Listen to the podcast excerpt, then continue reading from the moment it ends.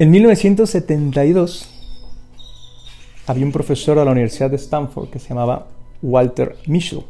Este dirigió un, un experimento que seguramente conocen, Marshmallow Test. Tomaron a varios niños de preescolar y los pusieron delante de, le pusieron delante un marshmallow, un bombón. Y entonces les decía si te lo puedes comer.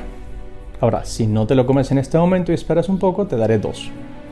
Lo hicieron esto con 13 niños y 13 niñas y ya está. Sacaron algunas conclusiones. Algunos niños se lo comieron, otros no. Pero les dieron seguimiento a estos niños. Esto fue, les digo, en el 72. Entonces estos niños eh, durante los 80 pues fueron creciendo, universidad, casados, etc. Y entonces descubrieron algunas cosas bien interesantes. Los niños que se esperaron tuvieron mejores resultados en la vida. Por ejemplo, datos así súper básicos. Eh, mejores resultados en el College Board para entrar a la universidad. Incluso el índice de masa corporal era mejor en el caso de esos niños. Además de otras medidas. Y en cambio, los que no se esperaron, eh, había una relación muy interesante porque entre ellos se dio más problemas de drogadicción, de alcoholismo. Dejaron la universidad, incluso problemas matrimoniales, que no sucedían tanto en los otros. La relación es muy curiosa y lo pueden encontrar por ahí. De hecho, hay unos videos más novedosos donde han, hecho, han puesto a estos niños. Los buscan y se los encuentran. Son muy interesantes.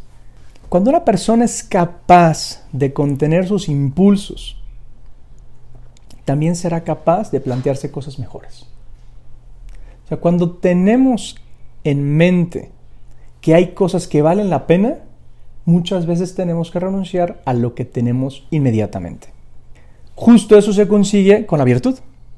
O sea, la virtud es un hábito, algo que uno repite, pero que se tiene que repetir queriéndolo hacer. O sea, no es nada más una repetición de, de hechos, sino algo que yo quiero hacer. Si además hay motivación y hay claridad de ideas, sale aún mejor. ¿Qué podemos hacer nosotros y qué nos puede convenir? Aquí van algunas cosas y eso es lo que voy a desarrollar durante esta, durante esta plática. Uno, por ejemplo, aplazar la gratificación, que es justo lo que hicieron con estos niños. Hay un deseo primario por tomar eso que nos atrae y luego está el autocontrol. También entre la gratificación inmediata y su demora. Cuando, cuando ese estímulo-respuesta está guiado por la libertad, entonces es lo más propiamente humano el humano es capaz de decir, no en este momento. El animal no es capaz. Los instintos le ganan. Por eso resistir ante ese impulso es el fundamento del autocontrol emocional. Por aquí va, de hecho, nuestro tema del día de hoy. Autocontrol. Autodominio. Templanza o como gustes llamarle. Porque toda emoción que nos sucede, que es una respuesta ante las cosas que pasan, tiene su, deseo de actuar, de, hacer algo, pero no necesariamente es el deseo oportuno. ¿Cuántas veces hemos tenido que callarnos cuando algo nos anima a hablar, pero sabemos que no es el momento de quejarnos o de, o de plantear nuestro punto de vista? O sea, quienes desarrollan esa capacidad en su vida adulta son personas más equilibradas, sin duda, y, menos proclives también a agüitarse, a desmoralizarse, más resistentes a la frustración y más decididos y constantes. Bueno, el problema es que tal vez en algunos de nuestros casos, de nuestras vidas, hemos sido niños sobreprotegidos, papás que estaban muy encima de nosotros. Tal vez incluso pues, nos fue bien en la vida de niños y había exceso de bienes, em, o nuestros papás estaban siempre atentos a, satisfacer nuestros deseos. Qué pena, todo eso dificulta la maduración. la madurez llega más tarde cuando no hay ese esfuerzo por ganar las cosas. Digo, a veces los papás caen en esto porque, pues porque es más fácil, es mucho más fácil dar las cosas a los hijos que hacer que se las ganen. Porque ese esfuerzo que supone educar bien, pues tiene su dificultad. José Ramón Ayllón, en un libro buenísimo que se lo recomiendo, La Buena Vida, dice, el objetivo de la templanza no es sobrepasar nuestros límites, sino respetarlos. Y pone algunos ejemplos. Pobre don Juan por necesitar tantas mujeres. Pobre alcohólico por necesitar beber tanto. Pobre glotón por necesitar comer tanto. ¿De qué le sirve todo esto? ¿Y a qué precio? Se vuelven prisioneros del placer en lugar de liberarse. Quieren más, siempre más, y no saben contentarse ni siquiera con demasiado. Y es verdad, es verdad. Alguien, alguien que usualmente está buscando esa satisfacción, no la encuentra. Porque siempre quiere más, siempre quiere más. Por eso hay que entender el sentido de esa templanza y esa exigencia personal. Entender que detener mi reacción ante esa emoción me hará más fuerte, más decidido, más dueño de mí mismo. Seré capaz de llevar las riendas de mi vida. Otro problema que además es muy básico. Eh, en nuestra sociedad actual estamos muy guiados por la comodidad. Todo lo queremos más cómodo. Y, por eso tenemos tantas oportunidades. Eh, es más cómodo muchas veces pedir un Uber, Didi o Cabify, para no hacer anuncio a nadie, que, que, que esforzarse por hacer las cosas por nuestra cuenta. Por ejemplo, que esforzarse por no tomar alcohol si sé que tengo que manejar.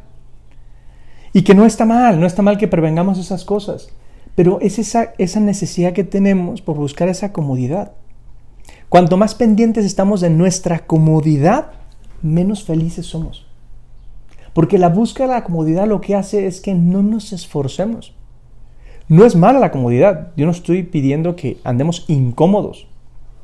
Eh, comprarse ropa cómoda, unos zapatos cómodos, un sillón cómodo no es malo. El problema es cuando nuestra guía de actuación es solamente la comodidad. Ahí es cuando nos hacemos falta a nosotros mismos. Incluso cosas tan sencillas como la postura. O sea, una persona que, que tiende a encorvarse, pues termina encorvado de viejito.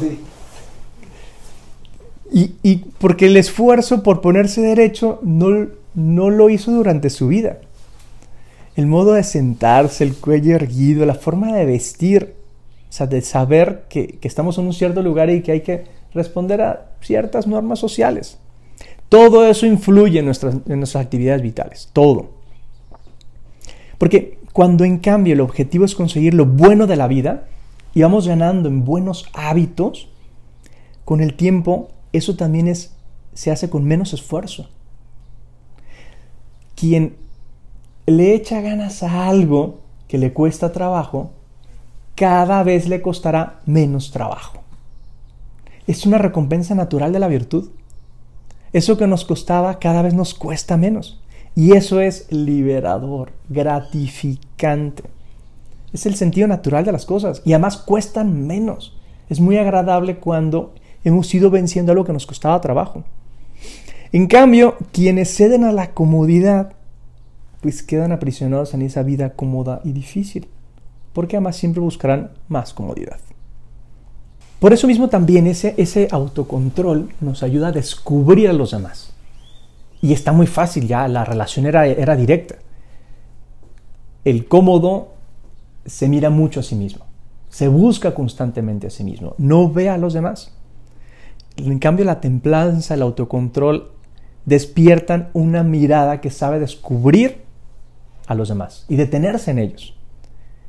Y entonces uno ya no se aísla, uno vive autorreferenciado, yo, yo, yo. Por eso podríamos hacer cosas tan sencillas como, como, por ejemplo, cambiar nuestras disposiciones en un sentido positivo.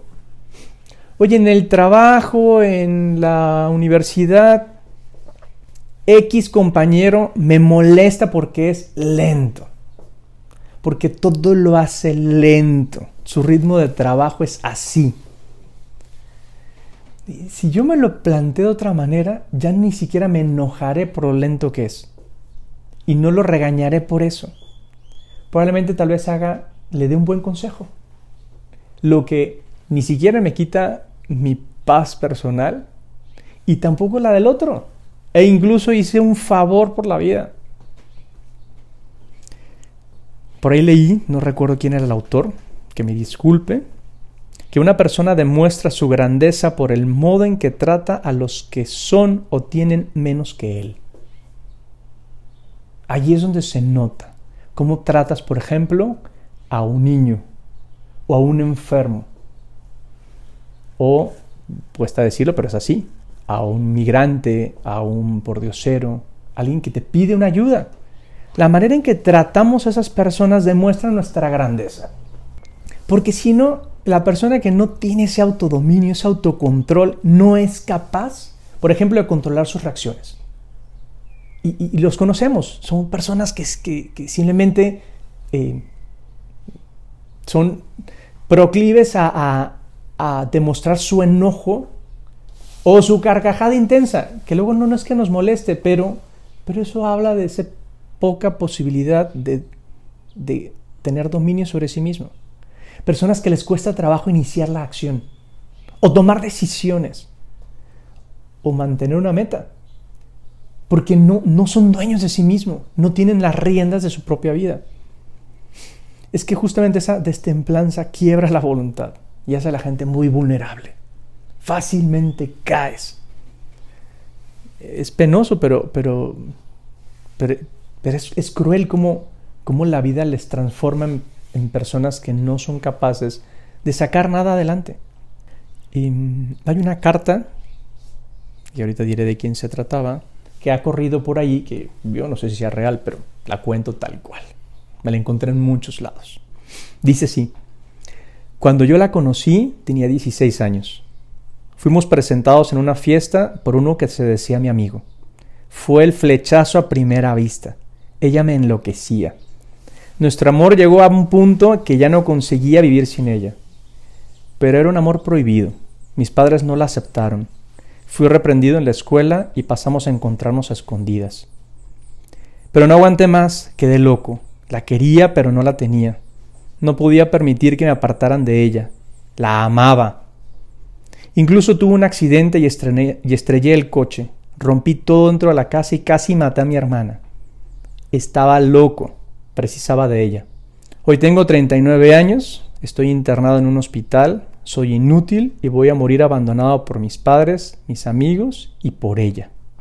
Su nombre, cocaína. A ella le debo mi amor, mi vida, mi destrucción y mi muerte. Dicen que esta carta es de Freddie Mercury. Yo no tengo ni idea, pero pues el ejemplo sirve. Porque cuando nos atamos a algo, perdemos todo.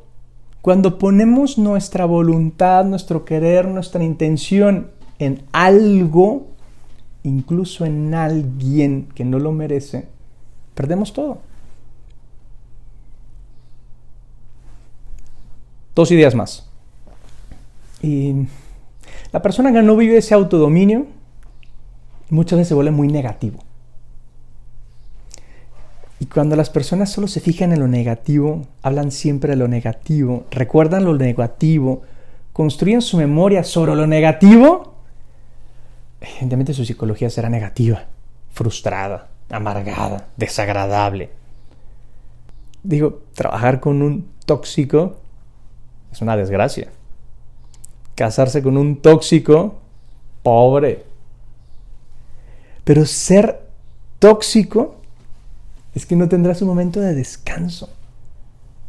La persona negativa sufre justo porque no sabe controlar sus emociones, porque no sabe poner rienda a lo que siente. Es que la mejora personal es la mejor manera de ayudar a otros también. Por eso agarra al toro por los cuernos. Es que tener voluntad es como, como, como estar fit, tener buena forma física. O sea, con poco esfuerzo nos mantenemos bien y lo disfrutamos, nos sentimos mejor. Sí es cierto, supone exigencia y cansancio, sin duda, pero la prensa, la presa cansa más y no aburre menos. Y eso lo hemos experimentado tantas veces. Cuando no tenemos nada que hacer, es horrible. Y además se van despertando precisamente esos vicios que traemos escondidos. Es como, como, como las aves. Las alas pesan, pero sin ellas no volarían. El esfuerzo cuesta, pero sin ellos no haríamos todo lo demás.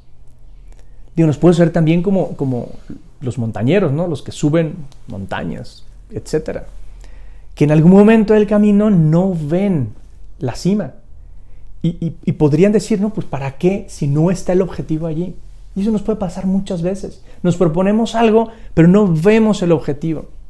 Hay que continuar. Quien ha visto el objetivo tiene que lanzarse hacia él. Sería un error abandonar la empresa porque el camino se pone más complicado. Siempre se pondrá más complicado, pero uno siempre también tiene más herramientas para vivirlo.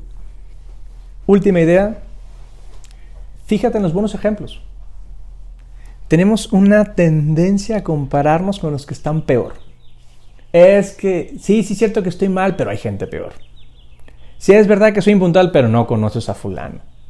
Si es verdad que soy enojón, pero conocieras a mi papá. O sea, nos encanta compararnos con el que está peor que nosotros. Nos sentimos mejor.